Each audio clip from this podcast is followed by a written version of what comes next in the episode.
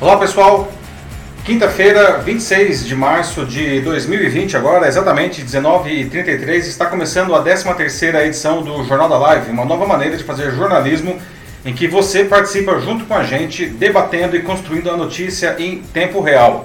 Meu nome é Paulo Silvestre, sou consultor de mídia, cultura e transformação digital e vou conduzir a conversa hoje aqui com vocês. Junto comigo está o Matheus Uniga Silvestre. E aí, gente, boa noite. Matheus que vai gerenciar os comentários e também vai fazer comentários das notícias. Pessoal, a... o Jornal da Live, como sempre, vocês podem participar deixando os seus comentários aqui na, na, no post da live, enquanto o programa está ao vivo.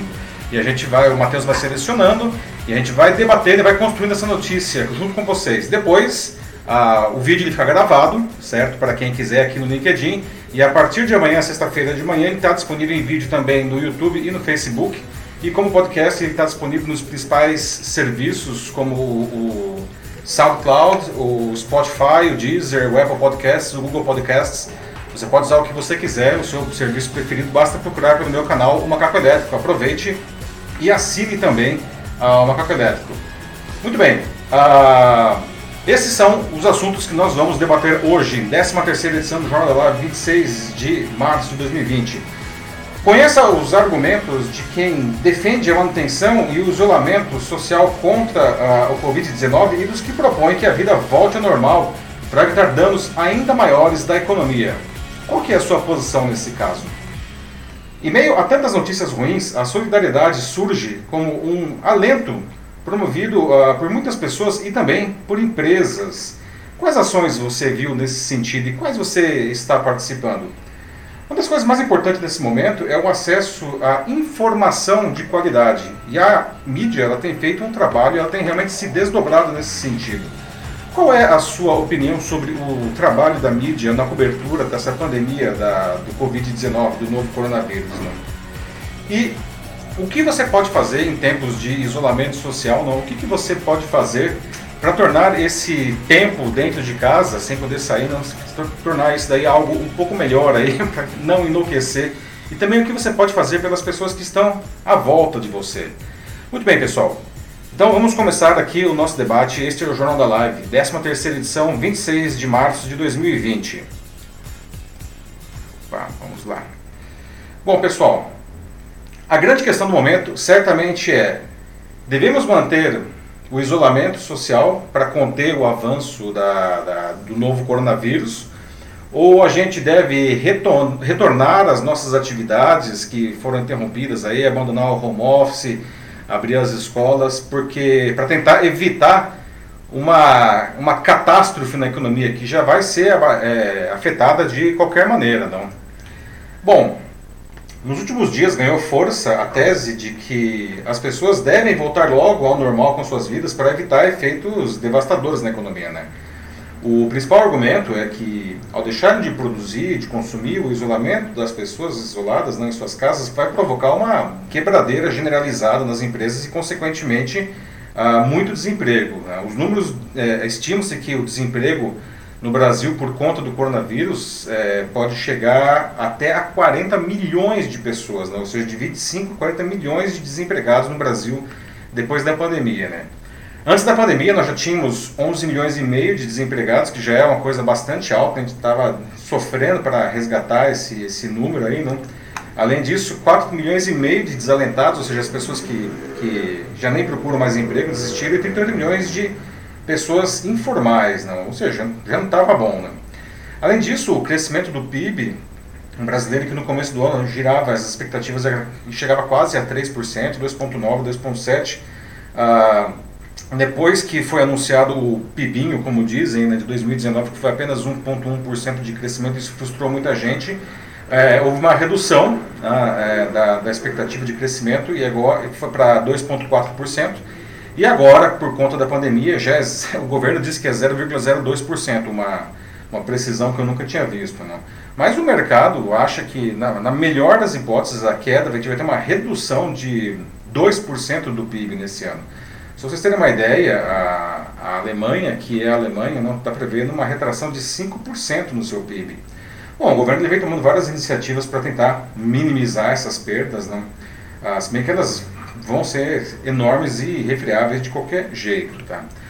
E aí o que aconteceu agora recentemente? Né? No final de semana, o presidente dos Estados Unidos, Donald Trump, disse que espera ver o seu país de novo, como ele mesmo disse, aberto para negócios tá? já agora na Páscoa, daqui duas semanas. Né?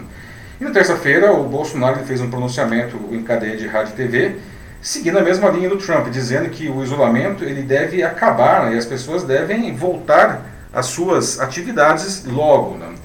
Eles se baseiam em uma teoria que vem sendo defendida por um grupo reduzido de cientistas chamado isolamento vertical. Né? E o principal expoente dessa ideia é esse senhor que aparece na foto, é o David Katz, que é diretor do Centro de Pesquisa em Prevenção Yale Griffin. Ele propõe basicamente o que? Né? Isolar os grupos de risco conhecidos, que são, por exemplo, os idosos e pessoas com doenças anteriores, concentrando neles os recursos da saúde. Né? O resto da população ficaria exposta ao vírus que, em geral, provoca, na maioria dos casos, infecções que são realmente leves e autolimitadas, ou seja, o vírus vai acabar sumindo nessas pessoas. Né?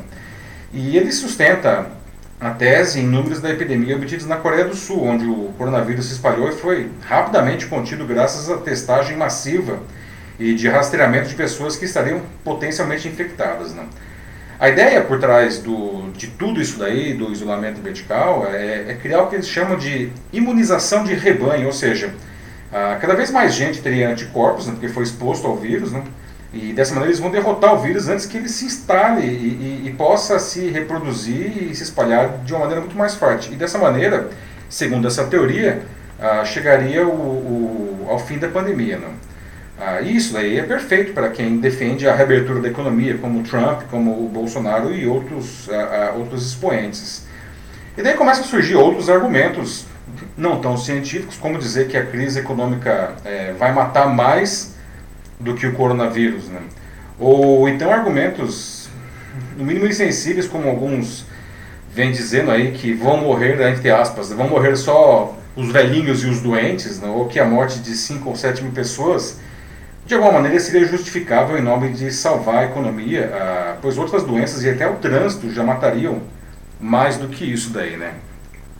Bom, pessoal, o problema é que, na verdade, tudo isso daí é, é teórico, tá? Ah, e é baseado ah, em dados do país que teve os melhores resultados no combate à Covid-19, que foi a Coreia do Sul, né? Que tem um sistema de saúde invejável e uma coisa que é super importante é uma população super organizada né, e super, é, enfim, respeitadora do, que o governo manda. Né?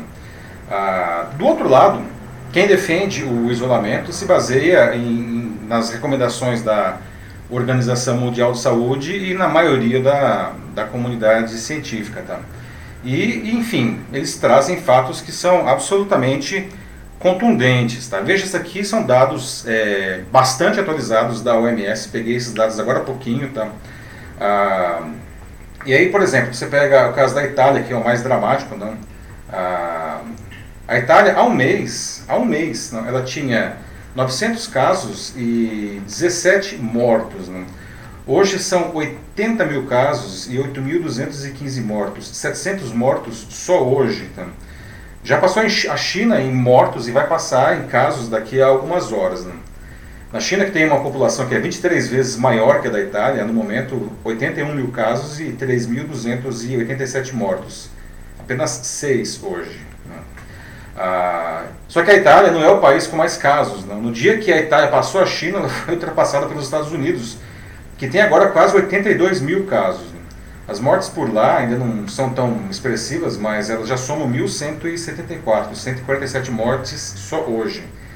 A metade desses números uh, é de Nova York, né, a cidade mais rica do, dos Estados Unidos, que é o país mais rico do mundo. E os hospitais de Nova York eles já começam a ficar sobrecarregados. E esse é o problema. Quem assistiu o Jornal da Live na semana passada deve se lembrar que a gente discutiu bastante a curva, né, a, que, a gente tá, que é uma coisa que se falou muito na semana passada, né, a curva de contágio ela precisa ser achatada, ou seja, alongada. Né, o que nós vemos hoje na, na Itália, na Espanha, na França e começamos a ver a, na, nos Estados Unidos é essa curva vermelha, ou seja, muita gente se contaminando rapidamente. Quando o que a gente precisa fazer é a curva azul, que é a mesma quantidade de pessoas se contaminando, mas, mas assim, ao longo do tempo. Né? Ah, por mais que a maioria de fato não precise de internação, dos contaminados não precise de internação, né? os 20% que precisam são suficientes para fazer o sistema de saúde entrar em colapso. Não? E, e, é por isso que existe a recomendação de toda a comunidade científica, ou da maioria pelo menos, não? pelo isolamento social. No final, a mesma quantidade de pessoas vai se contaminar, mas em um tempo maior. Não? E isso vai dar tempo do sistema se segurar, né? e quem sabe até é, conseguir aí ter, ter o, o, remédios e mais para frente uma vacina. Né? Ah, o caso da Itália é muito interessante porque ele mostra uma coisa ah, que ah, é muito emblemático. Não? Há um mês eram só 17 casos, não? E, perdão, 17 mortes e 900 casos. Lá, todos na região da Lombardia, que é a região mais rica e industrializada da Itália, no norte, não? e os governos locais eles, eles impuseram uma, é, restrições e dois dias depois o, o, governo central ele cancelou essas restrições porque tinha medo que aquilo impactasse decisivamente a indústria ah, e o comércio e o, e o, turismo, que é muito importante lá na, na, na Itália. Não? E, enfim, voltou à vida normal e a Itália saiu do controle. Né? Existe uma coisa chamada é, paradoxo da, da, da epidemia, que nós também discutimos na semana passada. Quem assistiu deve se lembrar do exemplo das vitórias régias. Não? O paradoxo da epidemia é o seguinte: agora parece que está tudo bem, e de repente parece que está tudo mal, porque o negócio ele cresce de uma maneira exponencial. Foi exatamente o que aconteceu na, na Itália, o que aconteceu na Espanha e aparentemente está acontecendo nos Estados Unidos e isso pode acontecer no Brasil. A gente está na mesma curva, só que a gente está no começo dela ainda. Né? Ah, como o negócio é exponencial, para vocês terem uma ideia, é, é, ele vai dobrar a cada três dias, a cada quatro dias, em alguns lugares a cada dois dias. Nos Estados Unidos os números estão dobrando a cada três dias. Né? E é óbvio que isso tem um impacto na, na, na, na economia, não? Mas a gente fala muito da Disney, que é uma empresa que nós todo mundo ama amar a Disney, não só porque ela é incrível, mas também porque ela é um exemplo de, de, de empresa e de, de, cuidado com os seus clientes e com seus funcionários. Não. Bom, a Disney ela fechou não, por conta da, do coronavírus há duas semanas e isso daí quebrou Orlando. Porque não só a Disney, mas outros parques fecharam depois também. Não? E aquela cidade vive essencialmente desses parques. Se você fecha os parques, morre tudo junto, não. E o problema, assim, o pessoal fala, ah, mas a Disney não vai quebrar, a Disney é gigante, de fato, ela não vai quebrar, por mais que ela esteja tendo é, coisas terríveis, aí na, é, é, é, prejuízos enormes, não. O problema é que ela arrasta uma cadeia monstruosa de milhares de empresas ao redor do mundo que dependem essencialmente de levar pessoas para Disney. E a Disney fechou e não tem, não se sabe quando vai voltar. Agora imagine se a Disney falar, não, ok, vamos abrir. Não, imagine como que seria o contágio em um parque como a Disney. Quem já foi na Disney sabe que o lugar é um tanto quanto cheio, né? E, e todo mundo se pegando e pegando os brinquedos e tudo mais, né? A Disney fechou e não vai abrir, né? Não vai abrir de jeito nenhum, né?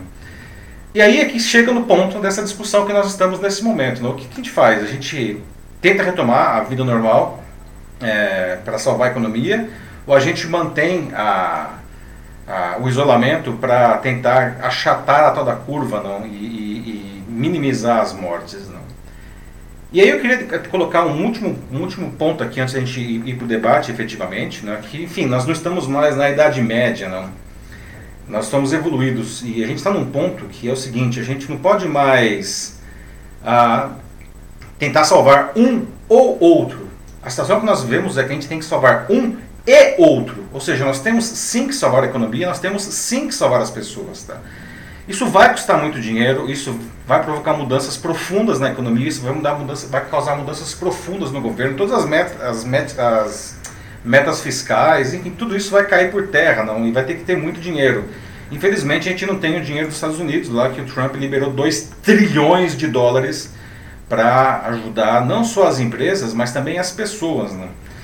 O governo aqui em todo lugar do mundo, a gente está vendo isso na, na Europa, tudo, os governos eles vão ter que realmente sapatear né, para é, conseguir é, salvar as empresas e as pessoas. Né? A gente tem que salvar as duas coisas. Bom, falei demais. Né? Eu queria ouvir de vocês agora, depois de apresentar todos os fatos. A ideia aqui realmente era trazer a, a, os fatos, não para que porque realmente esse, esse, debate é forte tem pessoas que defendem um lado e tem pessoas que defendem o outro eu gostaria de ouvir de vocês agora o que, que vocês pensam e aí Matheus como estamos aí bom o, chat está extremamente ativo. Aqui a gente tem Maravilha. pessoas aqui, muitas defendendo o fim do isolamento social Uhum. e algumas outras que defendem a permanência.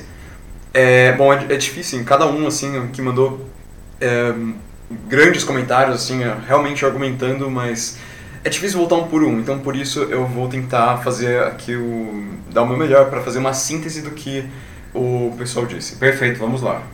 Para o pessoal que está aqui defendendo é, ou melhor, não defendendo, mas que é contra o isolamento e é a favor das declarações do Bolsonaro, que acredita que o posicionamento dele foi correto, diz que basicamente sim, nós temos que voltar a trabalhar, a vida tem que tocar mais uma vez, o Brasil não pode parar, mas aqui, por exemplo, alguns falam, ok, vamos voltar a trabalhar, mas nós temos que proteger os nossos sêniores, temos que voltar é, a trabalhar para que a gente possa um colocar a economia para girar mais uma vez, mas é, cuidados com as higienes e os sêniores podem ficar em casa.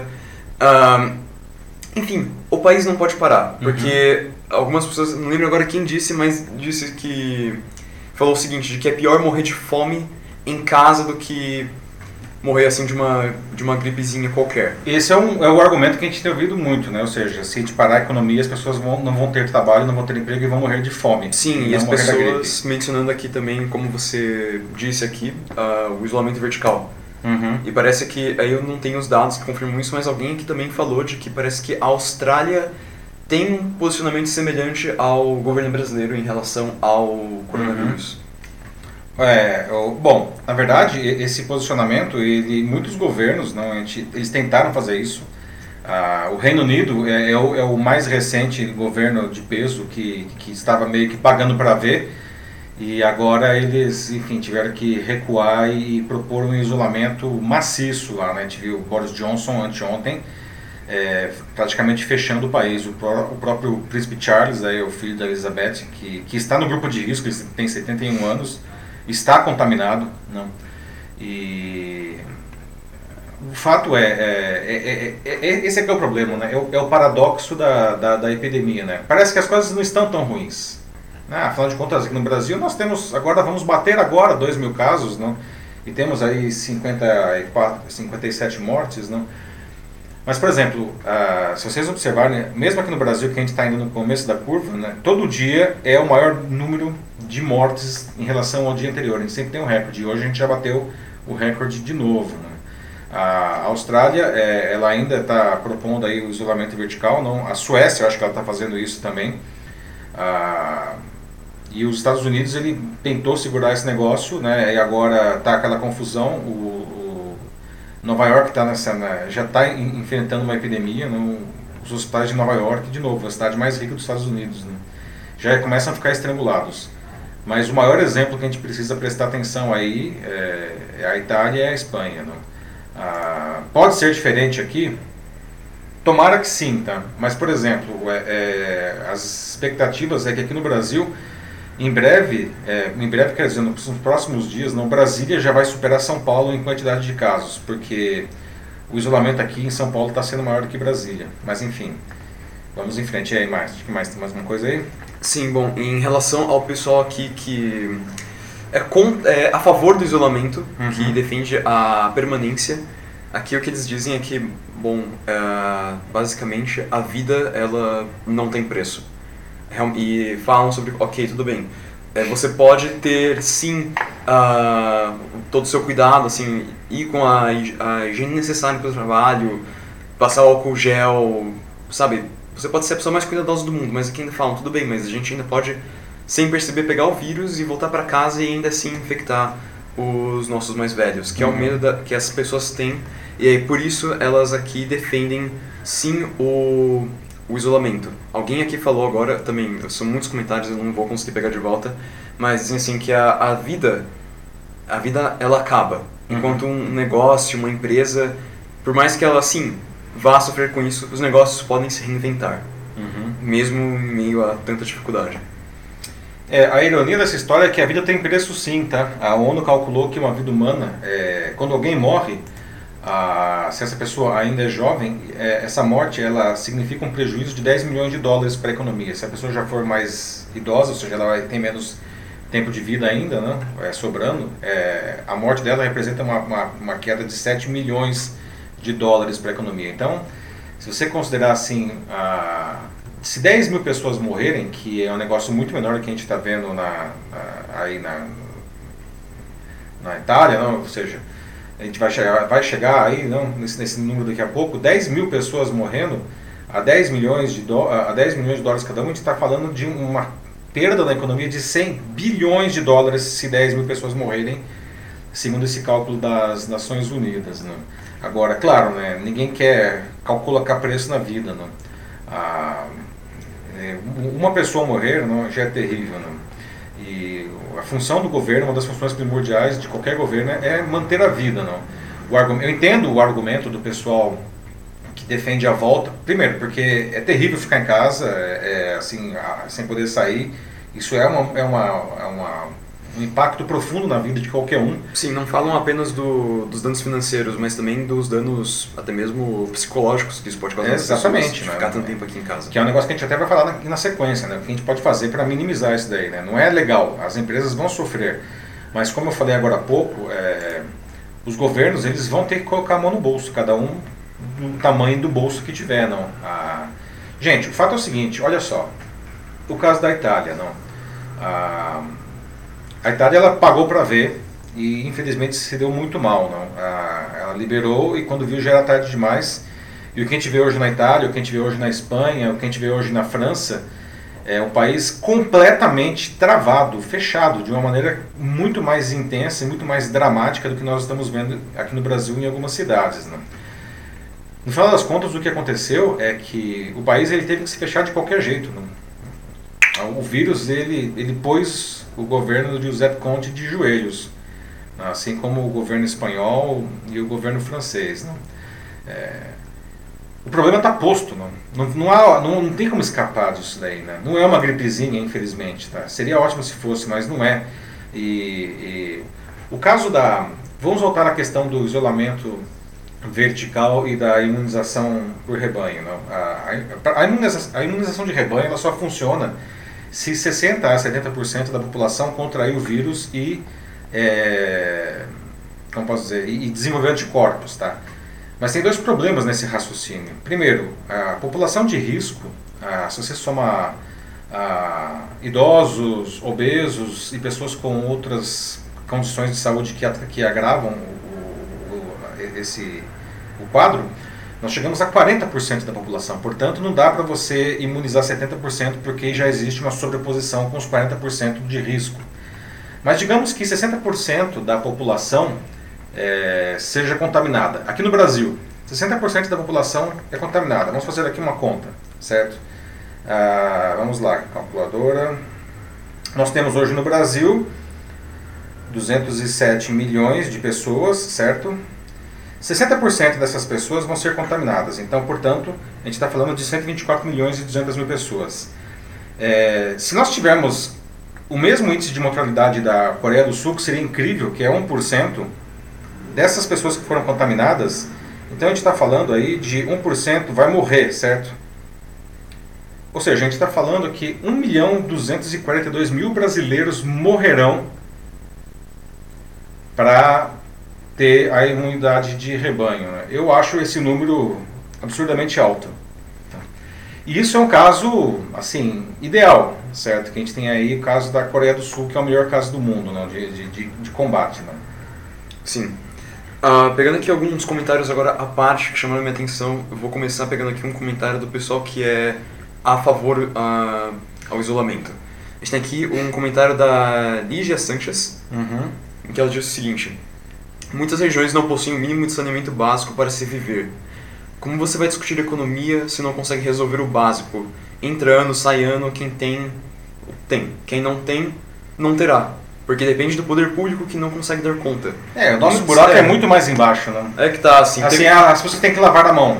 Teve elas uma... não têm sabão, elas não têm água. Sim, teve uma pessoa aqui também que falou, tipo, olha, é, o problema realmente é a falta de preparo do brasileiro, assim, tipo, do, do governo, assim, do, do, não só do governo, não só do brasileiro, mas tipo de tudo, como do sistema como um todo, assim, a gente não estava preparado nunca para receber uma pandemia dessas. O nosso sistema de saúde é falido, o nosso transporte público é caótico. E nosso saneamento básico também é imperfeito e cheio de falhas. Pois é, não? então é, isso dificulta dramaticamente a nossa situação, né? E de novo, né, hoje Nova York, a cidade de Nova York tem aí é, 20 mil, mais de 20 mil casos, né? E, e 500 mortos, não. A cidade mais rica dos Estados Unidos e o sistema de saúde já está entrando em colapso. Sim. Aqui a gente tem o Rodney Luiz dizendo de que na Inglaterra uma jovem de 21 anos morreu acometida por Covid-19. E ela era saudável, eu vi essa notícia Sim, hoje. que abre, como ele mesmo colocou, abre um parêntese sobre a faixa etária com maior risco. É prudente sim a proposta vertical, porém com as devidas precauções. É, assim, é, é óbvio, jovens, sim, claro que eles vão morrer menos do que os idosos, né? Mas eles não são invencíveis, tá? Eles podem morrer. E uma outra coisa que eu acho que a gente precisa dizer, gente, é... Quando eu ouvi lá um certo empresário dizer, ah, só os velhinhos e os doentes vão morrer, não. Além de ser de uma insensibilidade absurda isso daí, vamos dizer, uma monstruosidade, não. Parece que isso fosse muito distante da gente, não. Que, ah, nossa, isso não, não isso não é, não, na minha família isso nunca vai acontecer. Ontem, o pai de um amigo meu morreu de Covid-19 aqui, aqui em São Paulo. Tá? Uma família muito bem estabelecida, ele foi internado no Einstein, morreu.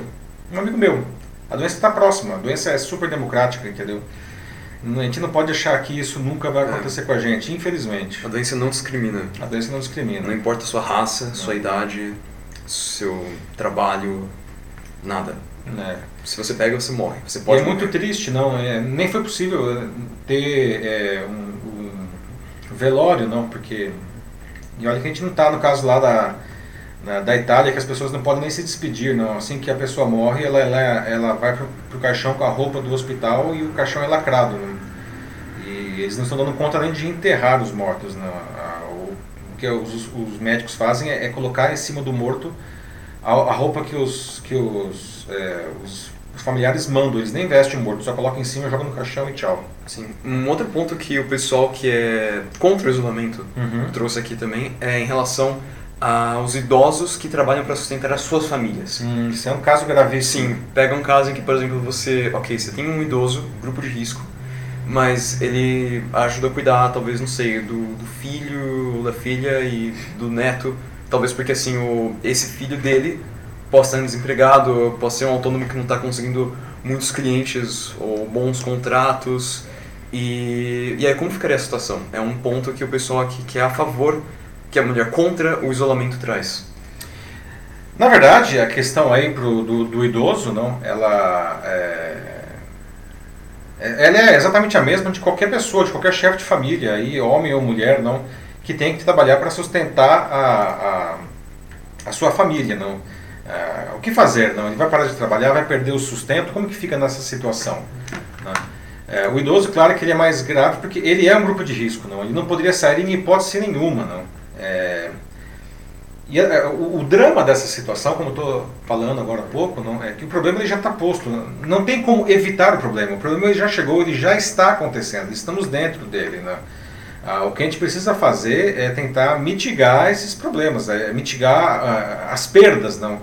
É, tentar evitar que as empresas quebrem, tentar minimizar as perdas dos profissionais, tentar minimizar o emprego, minimizar. Gente, nós não temos condições, ninguém tem condições, nem os Estados Unidos têm condições de esperar que as coisas de alguma maneira magicamente continuem a ser como elas eram antes. Não vai acontecer, não vai ser como antes. Todo mundo vai perder.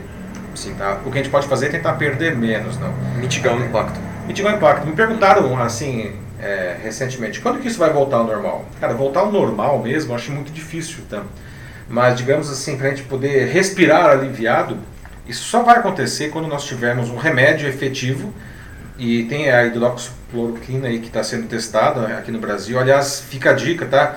Por favor, pessoal, isso não tomem esse remédio em casa, tá? Esse é um remédio que pode trazer efeitos colaterais gravíssimos e não é um remédio preventivo. Ele só deve ser aplicado, pelo menos por enquanto, em casos extremos e dentro de hospitais. Mas enfim, a gente precisa, para respirar aliviado, a gente precisa de duas coisas: um remédio para curar quem já está doente e uma vacina para evitar que outras pessoas fiquem doentes.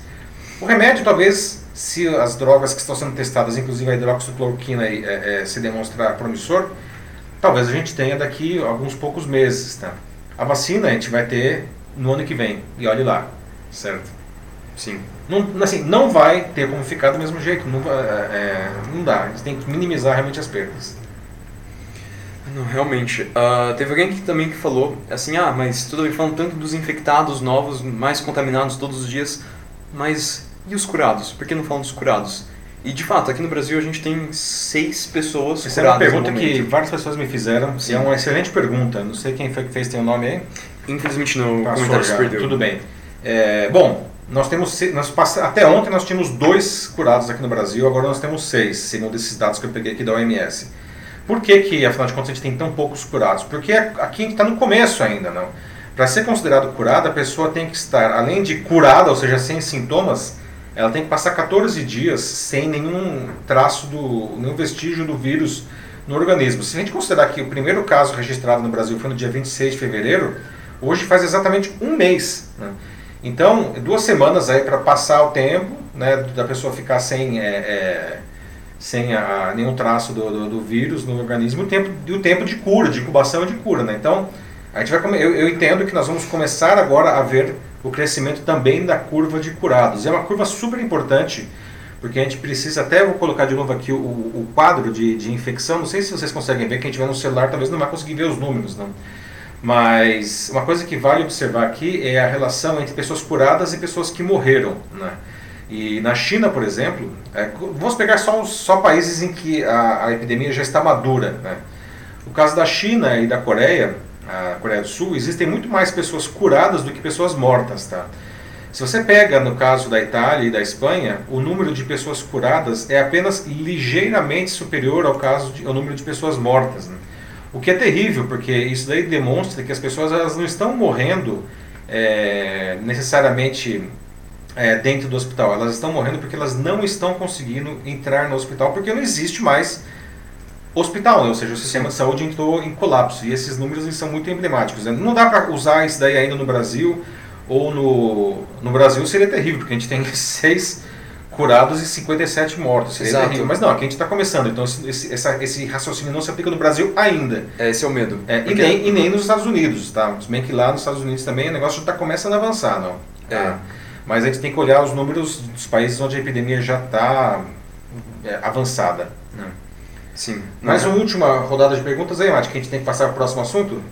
Olha, é... Sei que o debate está intenso ainda. Sim, mas não, eu realmente acredito que a gente pode avançar. Podemos avançar? Sim, o pessoal aqui está basicamente conversando entre si aqui nos comentários bastante, trocando ideia e...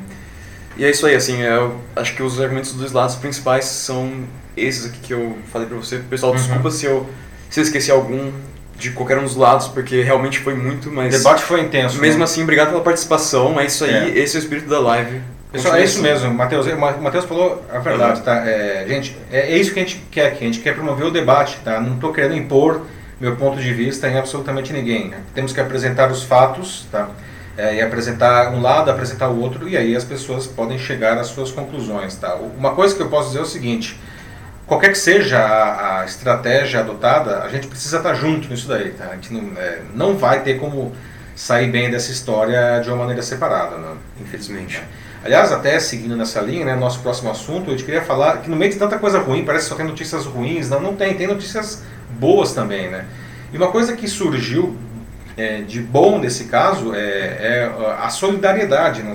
solidariedade, solidariedade das pessoas solidariedade das empresas também, né?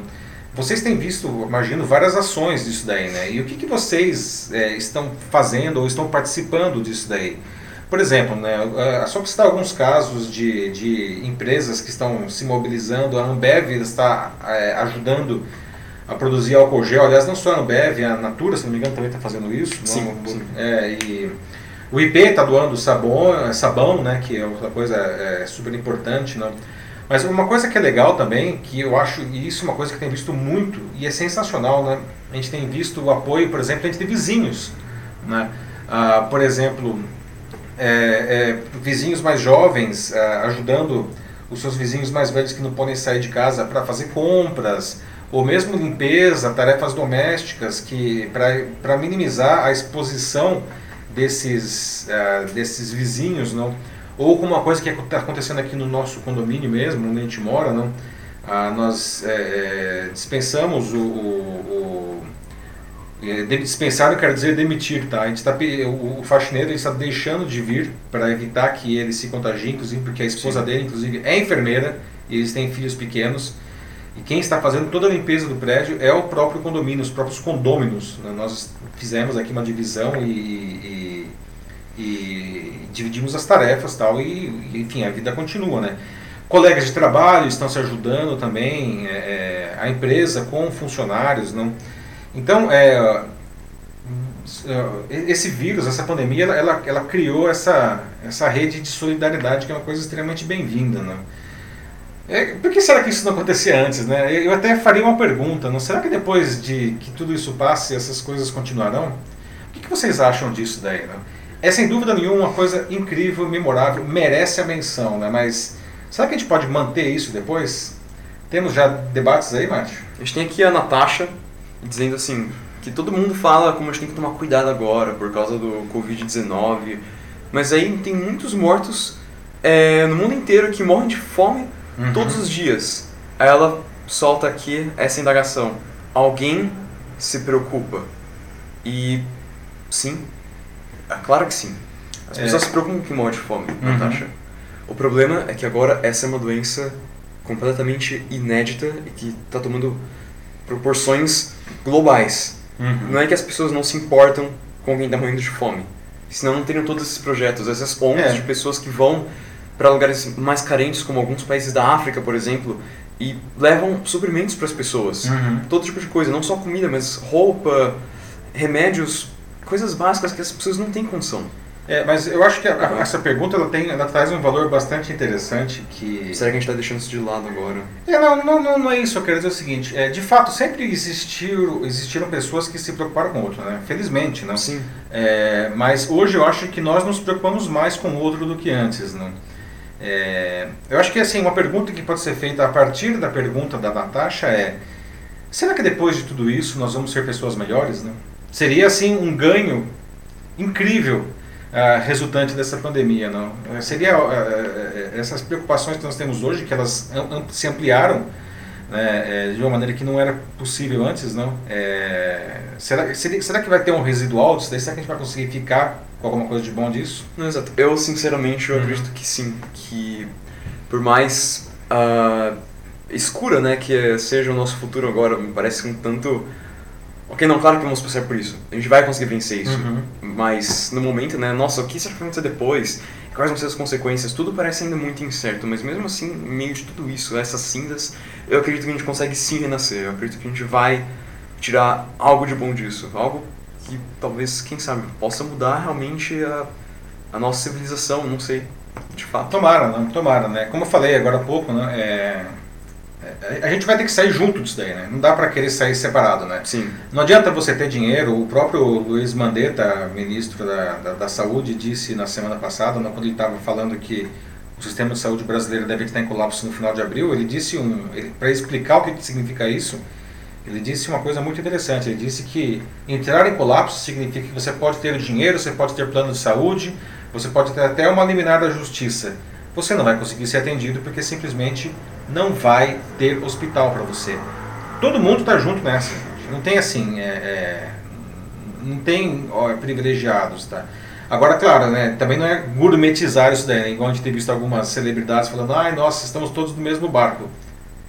Mais ou menos, né? Como a gente falou agora há pouco, né, tem gente aí que é, ainda pode se internar no Einstein, comer bem, e tem gente que não tem nem água e nem sabão para lavar as mãos. Nós não estamos exatamente no mesmo barco, mas nós vamos ter que sair juntos disso. São dois conceitos parecidos, porém diferentes. Né? Espero que a gente melhore realmente, nos tornemos pessoas melhores depois dessa, dessa crise toda. Bom, tem um certo otimismo agora rodando em torno do chat aqui. As pessoas de Ótimo. fato estão. Uhum. Uh, algumas aqui realmente estão concordando com isso, acreditam de que sim, vai haver uma mudança no comportamento das pessoas como aqui fala agora a Mila Kodato. Eu penso que sairemos transformados sim. Precisamos sentir na pele o perigo para olhar para o outro. E também como a Ana Lúcia Mach Souza Machado falou, Oi, acredito é. que a crise abriu uma questão. Ser solidário não é algo difícil, basta querermos. Então, é, realmente. Caramba, é isso, né? Vocês uhum. duas, Mila e Ana, vocês estão muito certos. Não? A, gente, a gente pode ser solidário. Cara, é talvez essa, essa loucura, não, esse, essa, essa pandemia, né, isso foi uma coisa que eu estava discutindo já também esses dias. Não? Talvez isso tenha sido um grandíssimo freio de arrumação para a humanidade. Não? A gente está vivendo num, num, ritmo muito louco, né? cada um por si, Deus por todos, farinha pouco, meu pirão primeiro, e por aí vai. E de repente você é forçado a parar tudo que você está fazendo, ou pelo menos assim uma parte da população, né? que tem muita gente que continua na linha, na linha de frente ah, inclusive, principalmente os, os, profissionais da área de saúde, aplausos para todos eles, mas também o pessoal de segurança, enfim, e todos os outros serviços essenciais. Né? É, eu acho que a gente está tendo que parar e repensar muitas coisas. Né? E, como disse a Ana, não, é ser solidário não, é, é bastante querer. Não? Eu acho que a gente não estava querendo. Talvez aí as observações da Mili e da Ana sejam muito bem-vindas para demonstrar isso daí. Eu espero do fundo do coração que realmente as coisas melhorem uh, e nós nos tornemos pessoas melhores depois disso aí tudo. Eu também. Aqui a gente tem agora o Paulo Renato, em que ele diz o seguinte, que os nossos governantes eles são instáveis na questão de suas palavras, mas deveriam aprender com isso.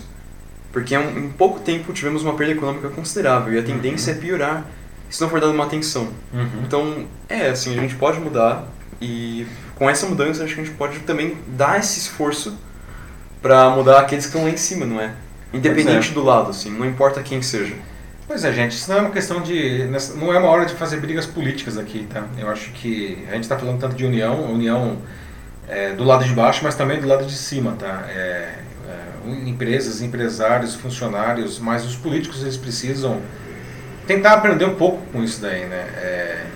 Ninguém é aqui é super-homem, ninguém é invencível, a situação ela é grave, como eu falei agora há pouco, qualquer que seja a estratégia adotada pelo nosso país e pelos outros países, os danos eles, eles vão ser imensos, tá? é inevitável.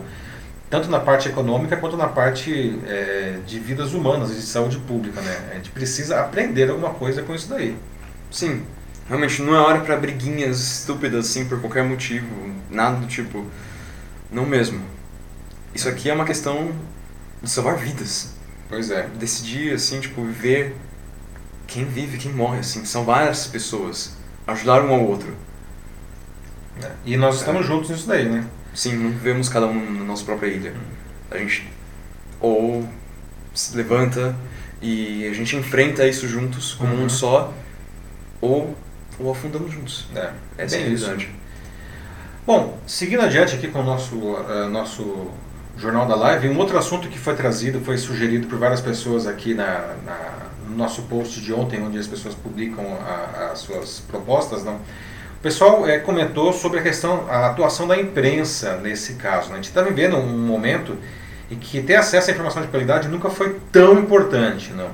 Então eu queria saber de vocês aí, é, a imprensa está fazendo um movimento enorme, não? Né? Só se fala disso ah, mas ela tem, tem feito um serviço de, de informação bastante árduo, não? Queria saber de vocês, não? É, como que vocês acham? Como, como, que, na opinião de vocês, está a atuação da imprensa brasileira, não? Ah, inclusive aumentou muito a, a, a grade, não? Ah, coloquei aqui o pessoal do Jornal Nacional, não? É, a Globo ela está ela tá chegando quase a 15 horas de noticiário por dia. Né? Ela, ela, eliminou vários programas, inclusive porque vários, todos os programas ao vivo de auditório e novelas foram é, é, eliminados né, para proteger as suas equipes e o público é, que participava no local. E isso aí tudo foi ampliado com jornalismo. Né? Ah, e uma coisa que é interessante observar, algumas pesquisas que foram feitas nesses dias aí até estão demonstrando que a credibilidade da imprensa é, tem subido junto à população nessa, nessa crise. Né? E do ponto de vista, você é, que realmente a, a, as pessoas estão atrás de informação, né? a, audiência da Globo ela está explodindo não, por conta disso daí. Né? É claro que é, tem outros dois, outros dois fatores que, que explicam. Hoje é, é foi sair um resultado do Ibope é, que a audiência da Globo, ela sozinha superou todos os outros canais abertos juntos, não? E foi acreditado a três coisas. Um, que é a reprise de novelas uh, consagradas, aí, que começou agora, porque inclusive as novelas estão sendo saindo do ar, as novelas novas, né? Para proteger a equipe. Uh, ao Big Brother Brasil, aí, que continua com tudo. Continua com tudo. Para alegria e tristeza de outros. Para, é, exatamente, alegria de alguns e tristeza de outros, mas realmente as pessoas não param de falar desse Big Brother aí. E o jornalismo, não? O jornalismo ele é hoje um dos fatores desse aumento é, grande aí da, da audiência da, da Globo, não? Vocês acham que 15 horas de telejornalismo é um exagero? Vocês acham que, ah, enfim, o que o, o, serviço que a, que a imprensa está fazendo tá, tem sido um bom serviço nesse momento de crise? Temos alguma coisa aí já, Márcio? Bom, por enquanto, Uh, ainda é, nada relacionado à, à, imprensa em si. Ah, bom, acabou de chegar, não sei uhum. não. Parabéns à imprensa. Parabéns à imprensa, obrigado, Ana. Mas aqui a gente tem a Veralice Oliveira com um comentário legal, que eu ainda é um pouco relacionado ao último assunto, mas uhum. eu vou dar uma lida. Vamos lá, olá, Veralice, tudo bem? Não é somente agora no auge da crise da disseminação do vírus, mas também é muito importante também enfrentarmos juntos as consequências desse momento. A crise econômica e humanitária que seguirá. Exatamente. De fato, mais uma vez é, é o que a gente tem que fazer. Temos que fazer isso juntos, né? Sim. Exatamente, né? Ah, a gente já vou aproveitar que uhum. a câmera está comigo e vou ler já uns comentários que acabaram de aparecer em relação ao assunto de agora. Vamos lá. Então a gente tem primeiro a, aqui o Davi Pereira de Souza. Imprensa está sendo fundamental na divulgação das informações. É isso com dificuldades por falta de pessoal e problemas de conexão também. Uhum. É, e vale dizer que a imprensa também é um desses serviços essenciais que estão sendo mantidos, assim como os hospitais, assim as pessoas de saúde, assim como o pessoal de segurança. Os jornalistas também estão aí nessa linha de frente, não? eles também estão sendo expostos. A gente vê até o caso de um âncora do rodízio do Jornal Nacional, lá, o jornalista do Piauí, que, que foi acometido quando ele veio fazer o rodízio justamente no sábado, duas semanas. Não? Felizmente ele está se recuperando. Né? Ontem mesmo vi uma entrevista dele e ele parece que vai sair dessa numa boa. Sim. A Narrane Assunção está aqui agora, dizendo que a imprensa ela costuma ser tendenciosa, o que é verdade. E quem não sabe, é, quem não sabe que a imprensa é tendenciosa, uhum. realmente. Mas o que importa é a mensagem positiva de preocupação com as vidas em risco. E combinando um pouco com isso, com esse comentário, logo em seguida tem o André Cordeiro, em que ele fala de que ele sente falta da, de, de índices positivos uhum. é, e pessoas se recuperando do Covid-19 nos noticiários. Então ele fala, bom, talvez eles não mostrem isso porque isso não dá ibope. E realmente, assim, parece que as pessoas elas querem ver, assim, realmente dá mais ibope, dá mais audiência Uh, tragédia, de é, fato. Mas tradicionalmente, né, existe uhum. inclusive um mecanismo de preservação psicológica. Não tem a ver com jornalismo isso, não. As pessoas, é, as pessoas gostam de notícia ruim, né? É uma desgraça, mas é verdade. É. é porque quando você, isso é um mecanismo psicológico, tá? Quando você vê a, o outro se dando mal, você reforça o que fato você de que tá você está vivo, você não está se dando mal, não. E aí isso dá audiência. E infelizmente é, a parte da imprensa bebe disso daí, né? Que aliás é a origem do jornalismo sensacionalista, que a gente vê aí tantos casos horrorosos aqui no Brasil, né? Mas ah, com relação, eu acho que é, é Daniel, né? O André, é o André Cordeiro. André, André. É, é, o fato de não trazer as notícias boas, eu acho que é, até existem notícias boas, mas é, de uma maneira geral esse noticiário ele é ele tem um viés negativo porque é uma doença, não? É difícil você trazer um viés muito positivo. Ah, concordo que talvez deveriam mostrar mais os números de pessoas que estão recuperadas, não?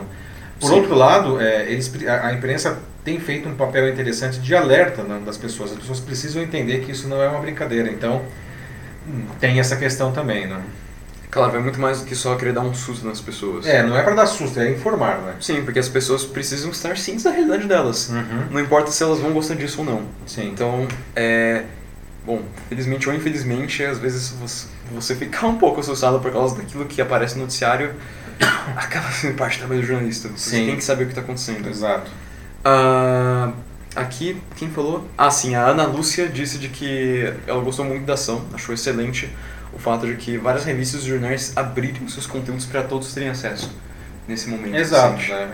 Que aliás é uma coisa que várias empresas estão fazendo, né? De, mesmo empresas de entretenimento, não? Que aliás a gente vai entrar até no, no próximo assunto aqui, né? O que, que você está fazendo para não ficar louco nesse período aqui dentro de casa, não? Mas você pega casos como Netflix e outros serviços de streaming, a própria Globoplay, aí a gente está falando da Globo, ou outros, não? Ah, os canais a cabo, é, por assinatura, tem aberto canais. Ah, que são canais premium, não? para que as pessoas tenham alternativas, não, a, inclusive de entretenimento, não, mas e, e, e como disse a Ana, né, empresas jornalísticas também estão abrindo serviços que eram fechados para que as pessoas possam se informar mais uh, e com qualidade nesse momento, né? O Marcos é, de Amorim Antunes ele tem uma é uma preocupação válida. Ele Uhum. diz que sente falta de notícias isentas. A imprensa divulga o que lhe convém cenários favoráveis aos seus próprios interesses.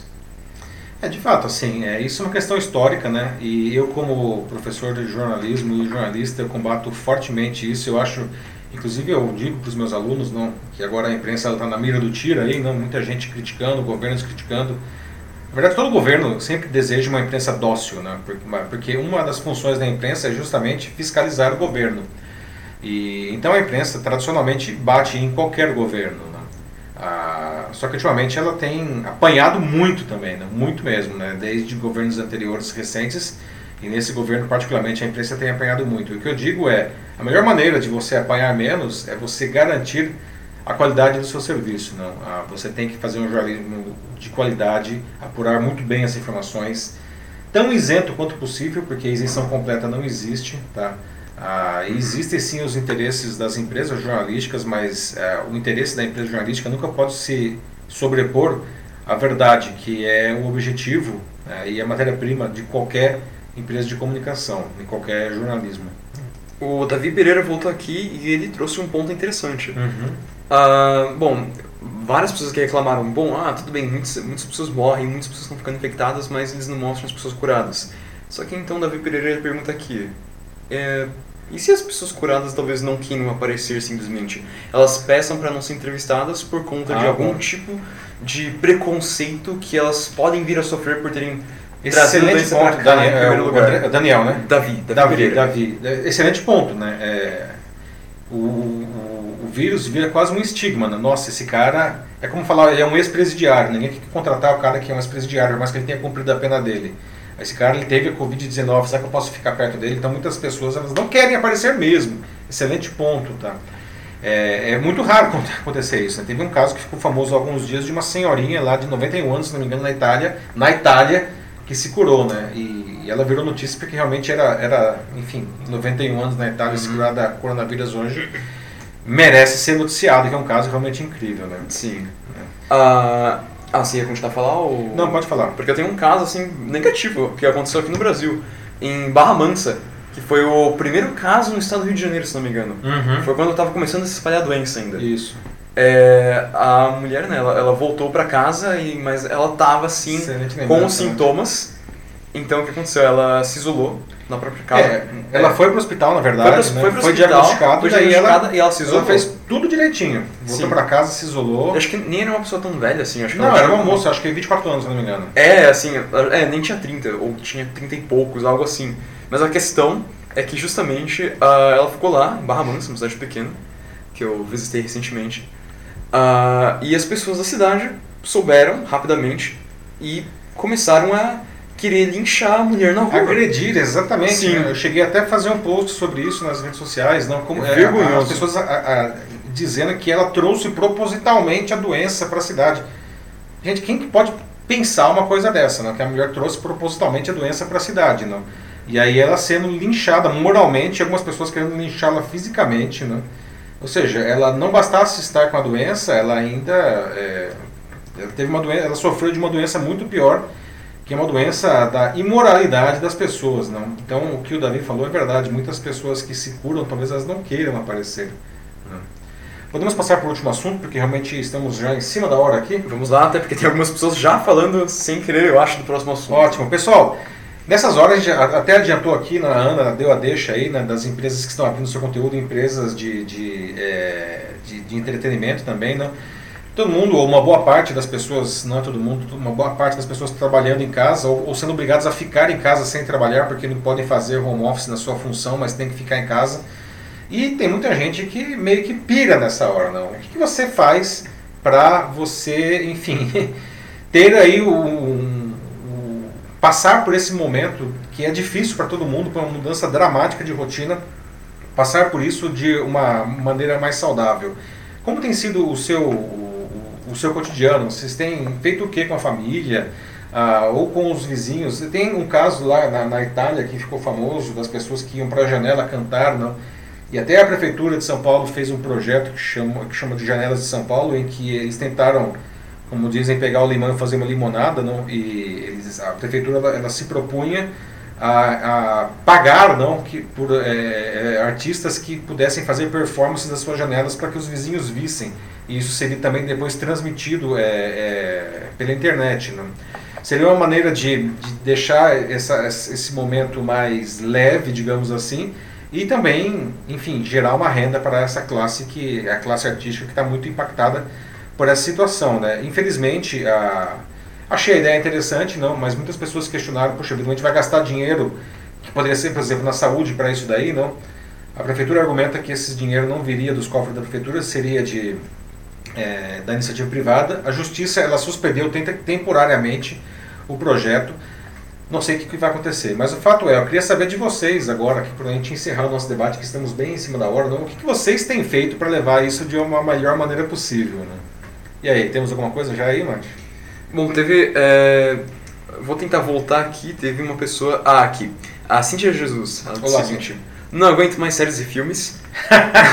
Tento manter minha sanidade em leitura, cursos online e não vejo noticiário o dia todo.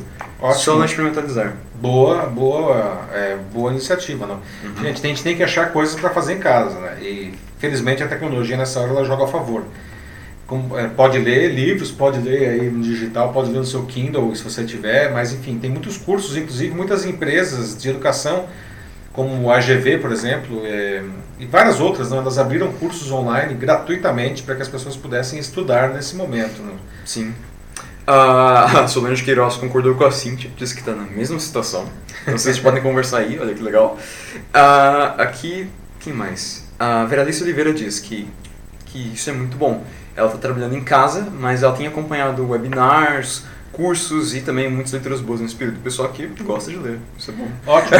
não, é, a gente tem que fazer, né? Leitura é ótimo, não? Inclusive, todo mundo aí, ou pelo menos muita gente, eu mesmo sou um desses, não, que adora comprar livro e depois o livro fica empilhado, né? Então é hora de tirar os livros que estão aí na, na prateleira, que você sempre falava, ah, um dia eu vou ler, chegou o dia. É, exato, a hora não poderia ser melhor. Uh, a gente também tem aqui... Uh, Adriana Chanela dizendo que ela está Adriana. treinando com os filhos dela. Levantamento de garrafas de água. É, pois é, as academias fecharam, né, Adriana? Né? Tem que achar um Todo mundo aí não pode mais ir para academia, então tem que fazer levantamento de garrafa de água, levantamento de sofá. Ontem mesmo estava Olha só que coisa interessante, ontem não, é, anteontem, né, é, é, eu faço parte do grupo de influenciadores da SAP e nós fizemos uma pizzada virtual, né, pelo Zoom.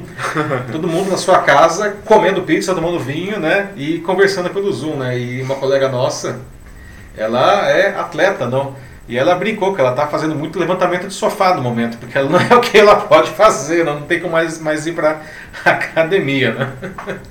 A gente tem mais uma vez a Natasha aqui, para aproveitarmos o nosso tempo, digamos assim, livre, entre aspas, né? É, pra forçosamente livre. para estudar e melhorar nosso próprio currículo. Para que quando a gente volte ao normal de fato, a gente seja mais forte do que nunca. É verdade, né? Quantas coisas legais, quantas habilidades novas a gente pode é, desenvolver, né? Sei lá, é, habilidades profissionais, fazer pequenos cursos, como falei, a GV abriu cursos, a, a, aprender novos idiomas, ler livros, enfim, é, a gente pode aprender muita coisa nesse momento aí, né? E, enfim, uma hora a gente vai voltar, a gente vai voltar com pelo menos mais informação, né? Para o nosso, nosso currículo e também a nossa formação como pessoa, né? como indivíduo, não é só uma questão profissional aí. O Paulo Renato diz que somente sai da plataforma do trabalho e direciona tudo que ele tem à plataforma da universidade. Então, foco também no trabalho. Realmente, uhum. quem pode fazer o home office é extremamente benéfico, é bom fazer isso. É, que mais? O Rogério Oliveira, ele diz que acredita que podemos fazer de forma diferente esse controle e monitorar para ver a tendência e conter de forma rápida, decidindo pelo isolamento ou não. Ah, ah, ah, ah você acabou de chegar, Rogério. Ah, tá. Desculpa. Coisas, é coisas de live, né? Isso aí, assim é. funciona. Obrigado, Rogério, pela, pela contribuição. Pelo comentário, a gente tenta responder o quanto antes depois. Uh... É, gente, assim, é, lembrando que depois eu, eu, tento pelo menos responder todos os comentários, né? Eu digo tento porque é, são centenas de comentários em cada live, né? É, é, é, duro, mas eu juro, eu tento, eu passo por todos eles, tá? Então, obrigado pela participação. Sim. A Natasha, mais uma vez, diz que dá uma de francês graças à informática. Podemos fazer também agora. Ah, é, quem sabe, aprender uma nova língua. Boa ideia, boa ideia. É, exatamente, exatamente. Né? Uh, quem mais? A Veralice também aqui. De novo, chegou o dia em pôr em dia essas leituras. Como É. falou, né? Tá na hora de pegar os livros aí, acumulando poeira e... Aproveita e faz levantamento de livro também, aí, né? Amarra os livros e faz um. É, não precisa que só é, levantamento a de garrafa tava falando aí, tem que levantar tudo, levantar o sofá, levanta os livros e depois leia os livros. Né? claro que no caso de livro digital não dá pra fazer isso, mas os livros em papel eles ainda estão aí, né? Mais uma pessoa aqui, a Aliane Matos, dizendo de que os cursos online vão bombar e já estão bombando aqui. Já estão bombando, né? Eu tenho trabalhado bastante agora aí, na- junto com, enfim, na- nas universidades aqui do aula, aí na PUC, no Mackenzie, a gente está fazendo a, a transição, digamos assim, né? Os cursos eles não podem parar. Temos que fazer a transição para uma nova linguagem, uma, uma linguagem digital, né? Por mais que não seja exatamente um curso à distância, é um curso presencial que num momento de, de um, um regime excepcional a gente está tendo que transformar isso para um novo formato. Os cursos continuam, né? A gente tem que fazer, né? Gente, uma coisa que é importante, né? Dentro de toda essa loucura, dentro de todas essas dificuldades, não, é, a vida continua. É, não quero ter uma visão poliana, não é isso, tá, da, dessa situação, mas a gente precisa, dentro do possível, cada um fazendo isso da melhor maneira que pode. Para alguns é mais fácil, para alguns é totalmente natural, para outros eu sei que é mais difícil e, infelizmente, para alguns, de acordo com a sua produção, pode ser muito difícil, impossível. Mas a gente precisa se transformar e encontrar um novo caminho, né? Como eu falei, é, é um momento de crise que a gente vai ter que sair junto. né? Sim. Última rodada aí, Mate, que nós já demos o nosso horário aqui. Temos aqui a Valéria Oliveira também. Oi, Valéria, tudo bem? Tem acompanhado profissionais de diversas áreas agendando lives para apresentar conteúdos e reflexões sobre o futuro profissional. E parece que uma dessas lives, pelo visto, é a nossa. Obrigado. É verdade, né? Tem Né, visto realmente. bastante coisa, né? Gente, assim, é, é, usem a tecnologia a seu favor, tá? Lives, ou enfim, é, ou para você produzir, para você oferecer alguma coisa, de repente você não que, é, não- você pode até usar a tecnologia para você doar um pouco do que você sabe, do seu conhecimento, ah, na linha de, do que a gente faz aqui é, e de que a gente está vendo aí várias escolas oferecendo. A gente pode doar um pouco da gente também, é, porque isso faz bem, tá? É, é, contribuir com conhecimento faz bem. Quem doa recebe mais do que quem está colhendo aquilo. Então é, fica a dica aí da, da Valéria, eu acho que muito legal. Sim. Né? Eu acho que é isso aí. É isso. Pessoal, demos o nosso horário, assim, a conversa hoje foi excelente, né? Até passamos um pouco, né? Já estamos aqui a, com uma hora e dois minutos de, de, de duração. Quero agradecer muito a presença de todos pelo debate de alto nível. Realmente a ideia, como eu falei, é a gente construir juntos esse noticiário aqui, debater, ainda mais nesse momento de, de crise que nós vivemos, nós precisamos sair juntos disso, tá? Ah, o Jornal da Live ele fica disponível agora né, nas plataformas, como eu falei. Tá? E na semana que vem, na quinta-feira, estamos juntos novamente, mas vocês já podem deixar sugestões de pauta para quem quiser. E na quarta-feira que vem a gente fala especificamente disso. Quero agradecer novamente a presença de todos. Agradecer também ao Matheus, como sempre, com a sua presença valiosa, com- comentando as notícias e gerenciando também os comentários. Tá? Obrigado, Mate. Agradeço. Então é isso aí, pessoal. Um abraço para todos e até a semana que vem. Tchau, tchau. Tchau, pessoal. Boa noite.